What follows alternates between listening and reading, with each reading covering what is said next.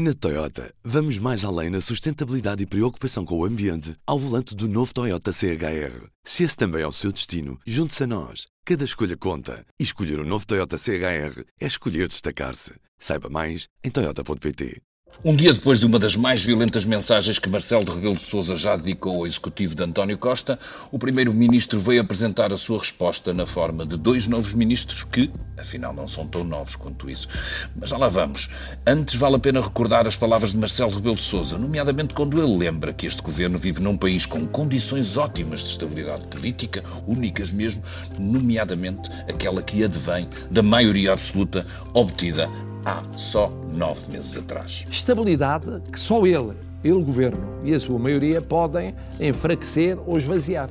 Ou por erros de orgânica, ou por descoordenação, ou por fragmentação interna, ou por inação, ou por falta de transparência, ou por descolagem da realidade. Se Marcelo afirmou que 2023 será o ano decisivo, António Costa respondeu com estabilidade, defendendo-se na necessidade de encontrar figuras que não demorassem muito tempo a adaptar-se às novas pastas, foi buscar João Galamba à energia e Marina Gonçalves sobe de secretária de Estado da Habitação para ministra da Habitação.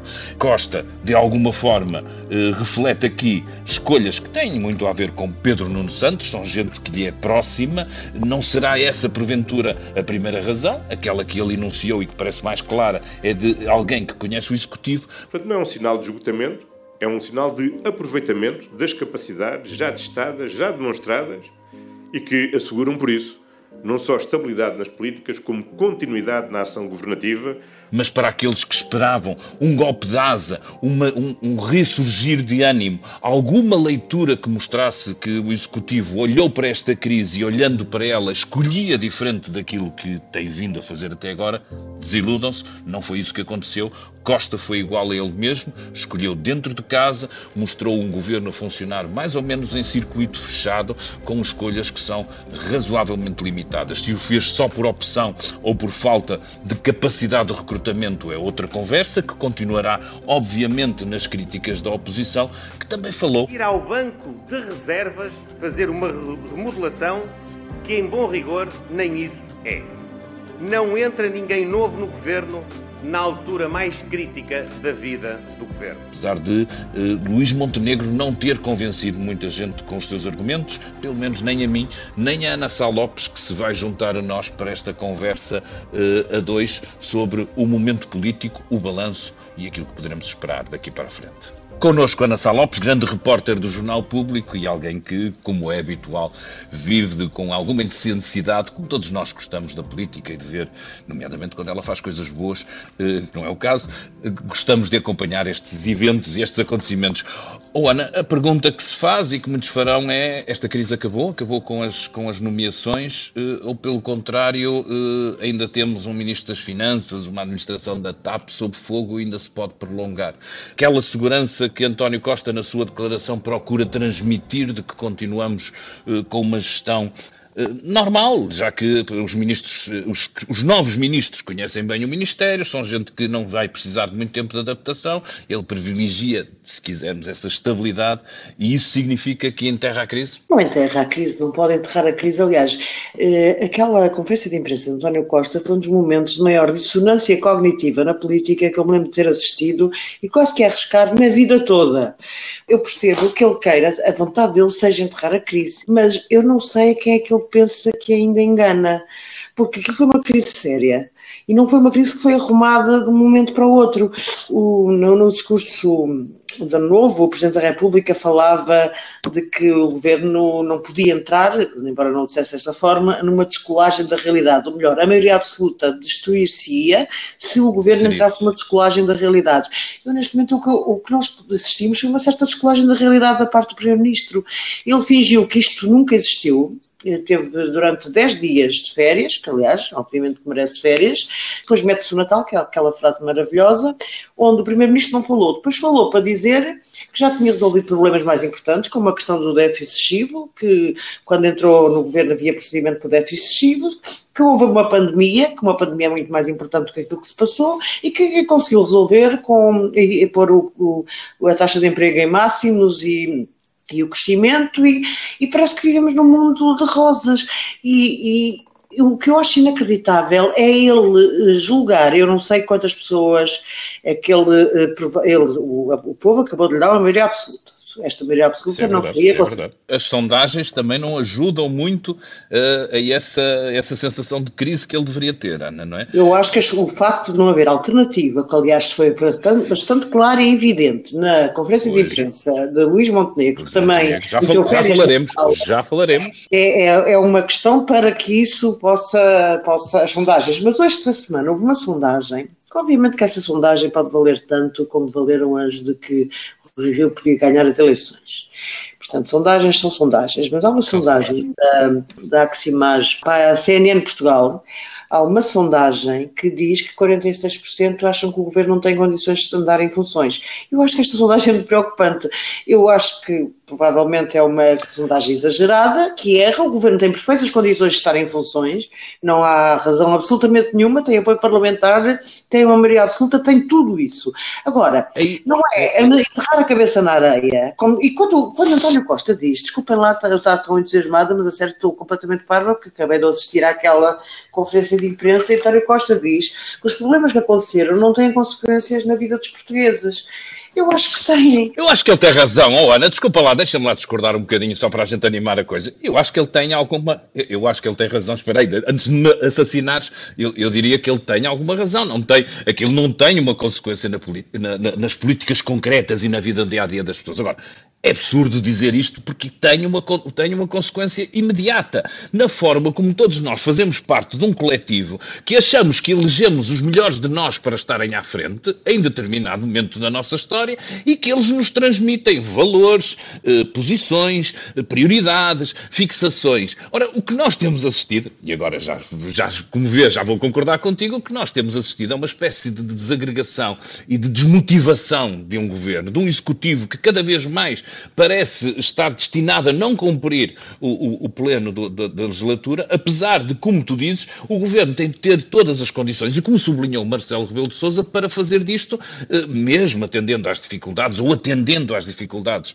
externas, fazer disto um bom mandato. Tem maioria absoluta, tem uma posição de estabilidade invejável no mundo ocidental, não tem praticamente uma oposição construída que, que mostre uma alternativa, mas está a desagregar e a descapitalizar, e aí aí sim tem consequências na vida de todos nós, na maneira como nos entusiasmamos por este projeto magnífico chamado Portugal.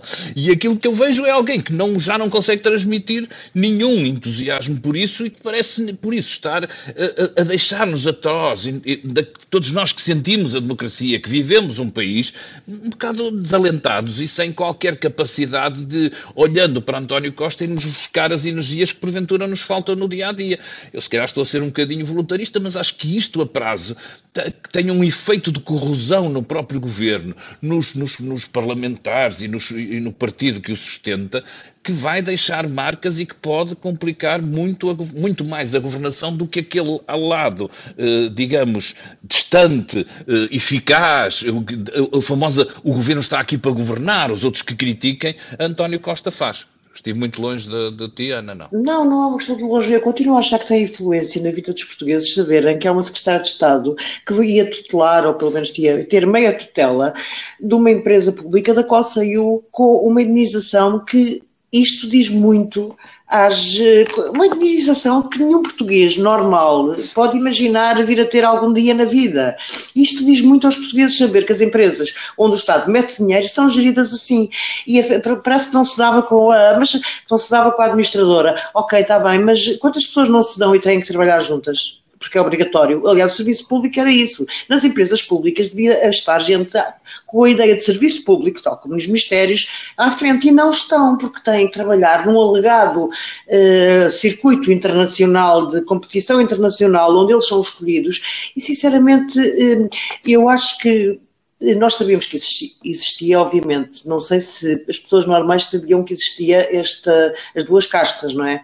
A casta do povo, das pessoas normais, que tem, o, apesar do, do, do, da mais alta, do aumento do salário mínimo, que obviamente se deve ao governo do PS, ou de, pelo menos desde 2015 e dessas coisas todas, Portugal vive-se mal, a classe média vive mal, a classe baixa a fome, e tudo, de repente isto não tem a ver com as nossas vidas, tem tudo a ver com as nossas vidas, interferiu nas nossas vidas. Uh, saber isto e saber que isto vai continuar, de preferência, António Costa, como não vai dar explicações nenhumas, acha que estão todas dadas, não estão todas dadas. Aliás, eh, eu acho que Fernando Medina não deu explicações todas e, aliás, António Costa fez uma coisa que me fez, eh, fez ele não aprende, não haja dúvida, não há hipótese de aprender. António Costa não aprende. Acho difícil que ele tenta, quando lhe perguntam, mas não acha que há aqui um problema com o recrutamento de secretários de Estado, o facto de Fernando Medina não saber que a senhora tinha, tinha tido aquela indenização da TAP, e ele diz, ah, isso é no secretário de Estado, nos outros 30 e tal, eu já, já nomeei não sei quantos, nunca houve problema nenhum. Isto é uma coisa, ele está a brincar com o pagode. Eu, sinceramente, acho isto bastante revoltante. Ele não teve a noção de que isto foi para o governo dele, foi o bloqueio da ponte para Cavaco Silva em 94 e a terça-feira de Carnaval. Isto está, como, dizia, como dizias tu, David, isto vai estar altamente corrosivo. Para, para, a democracia e para o governo. E isto é lamentável, porque quem foi o líder da oposição naquela semana em que tiveram todos a gozar o Natal e o Ano Novo, aquelas, foi o Presidente da República. Presidente da República e o André Ventura. Ainda bem que temos aquele Presidente da República. Ainda bem que temos o Presidente da República, que pouco ocupar esse espaço, porque eu não vi quase o André Ventura, graças a Deus.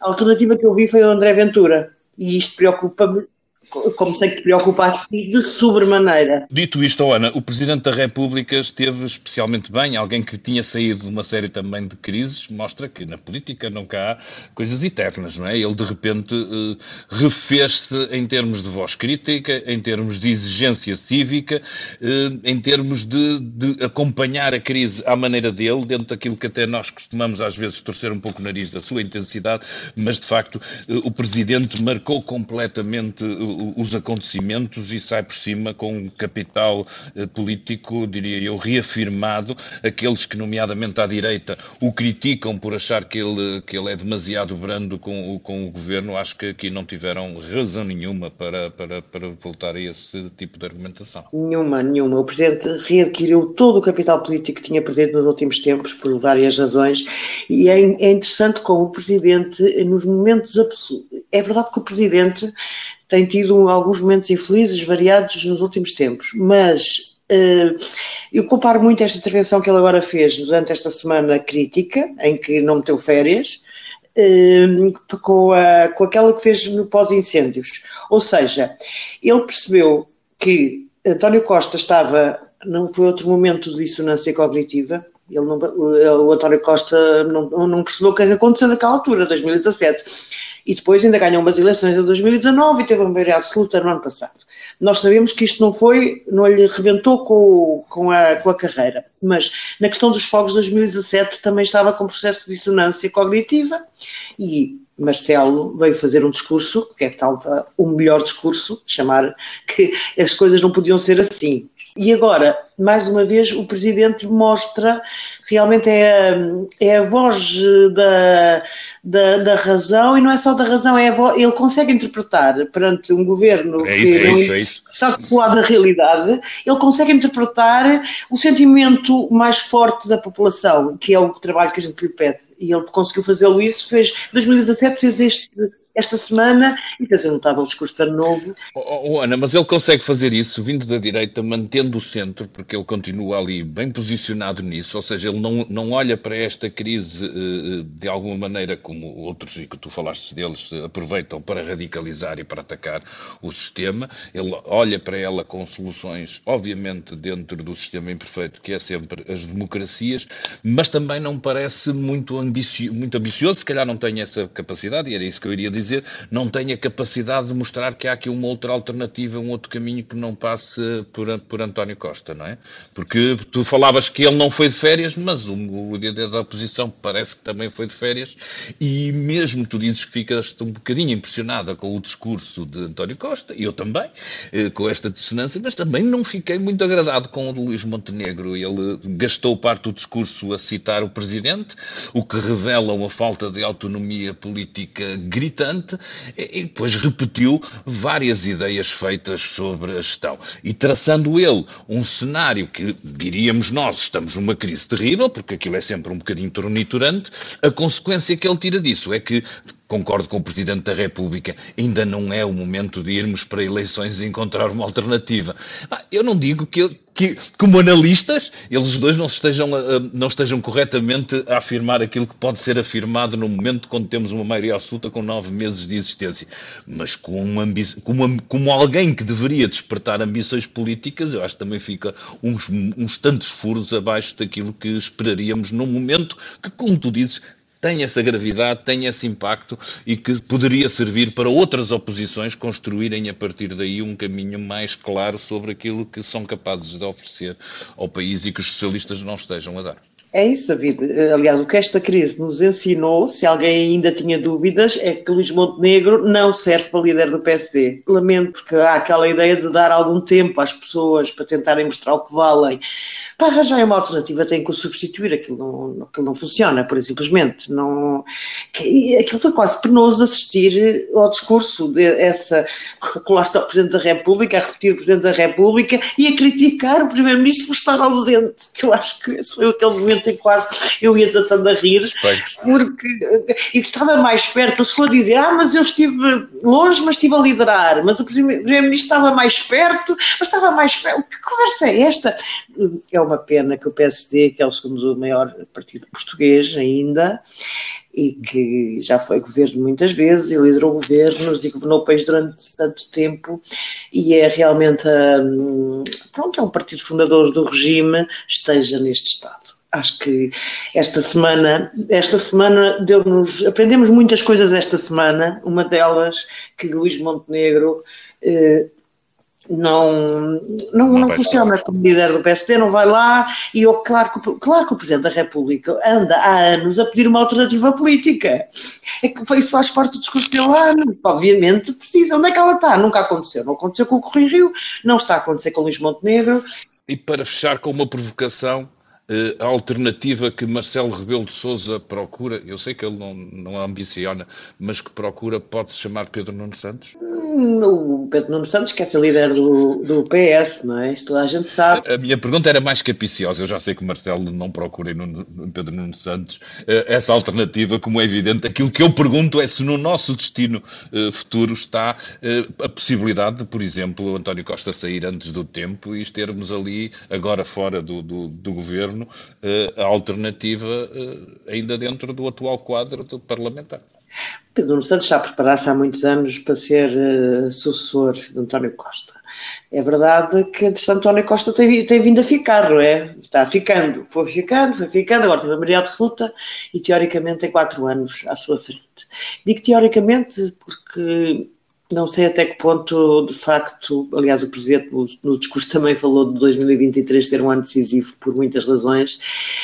Acho estranho que se houver uma oportunidade de europeia em 2024 que o Primeiro-Ministro não há agarre para terminar a sua carreira política num grande posto europeu, acho que seria útil, acho que era provavelmente útil para o país, acho que seria uma coisa que ele gostava, Acho que vai haver soluções internas no PS, seguramente, mesmo com Costa, como dizia Pacheco Pereira na, no programa da CNN, mesmo com Costa a fazer campanha contra Pedro Nuno, que é certo que fará, absolutamente certo, mas, mas o partido de facto está com Pedro Nuno. Ele foi trabalhando para isso, não é? Ele tem vindo a trabalhar, ao contrário de qualquer outro potencial candidato, ele tem anos de trabalho, como tu dizes. Ninguém mais trabalha para isso, e há muitos anos que o Pedro Nuno Santos está na estrada, como António José Seguro teve no seu passado, como José Sócrates teve no seu passado, e curiosamente António Costa até não esteve dessa maneira. António Costa tinha 10 apoiantes e não tinha esta ligação ao, ao aparelho tão forte como, como Pedro Nuno Santos já tem até. Mas, Vamos ver. mas coisas também podem mudar e podem acontecer. Acho que Pedro Nuno Santos nunca seria líder do PS se não tivesse tomado agora a decisão de se demitir. E é verdade, porque isto seria uma nódoa que acompanharia para todo o sempre.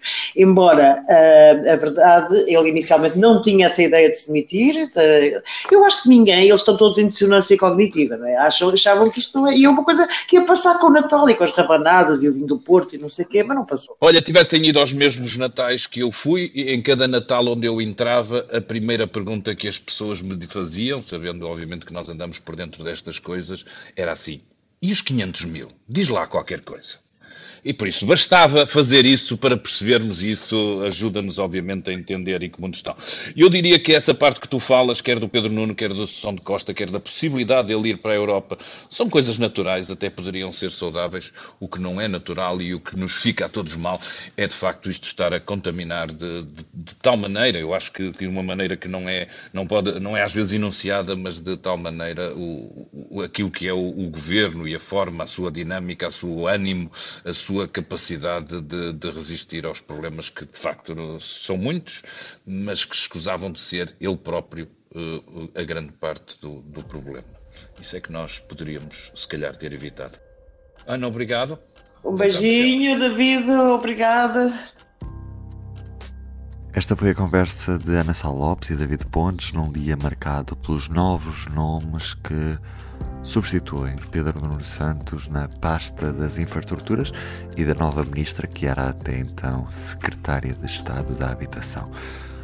Em editorial, Manuel Carvalho escreve sobre um governo em ciclo fechado. Também olhamos para os preços da energia que levaram mais de 250 mil habitações a mudarem-se para o mercado regulado. O gás motivou a maioria dos pedidos, mas houve também bastantes pedidos de adesão ao mercado regulado da eletricidade. Recomendo também aquele que é o trabalho que está a ser feito pelo jornalista João Pedro Pincha e pelo fotojornalista Miguel Manso na Ucrânia. Eles estão lá por estes dias e também vão contar tudo, obviamente, aqui no P24. Para já, é tudo por hoje. Tenham um bom dia e até amanhã.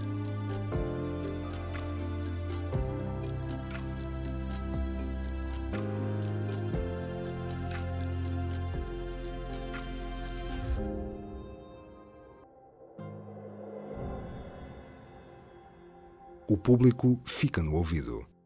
Na Toyota, vamos mais além na sustentabilidade e preocupação com o ambiente ao volante do novo Toyota CHR. Se esse também é o seu destino, junte-se a nós. Cada escolha conta. E escolher o um novo Toyota CHR é escolher destacar-se. Saiba mais em Toyota.pt.